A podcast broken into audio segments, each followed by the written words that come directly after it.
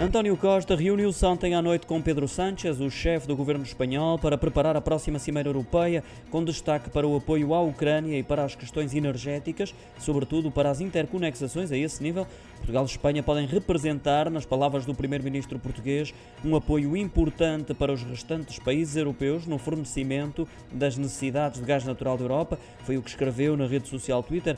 Já Pedro Sánchez, através de um comunicado, realçou que deve haver um compromisso político e financeiro da União Europeia, porque as interconexações energéticas, que ainda não existem, são uma prioridade no contexto europeu. Portugal e Espanha terão, nesta altura e em conjunto, a capacidade instalada para suprir 30% daquilo que são as necessidades energéticas da Europa em gás natural. Uma questão que foi igualmente reconhecida pelo Conselho Europeu numa reunião ordinária que decorreu em março deste ano.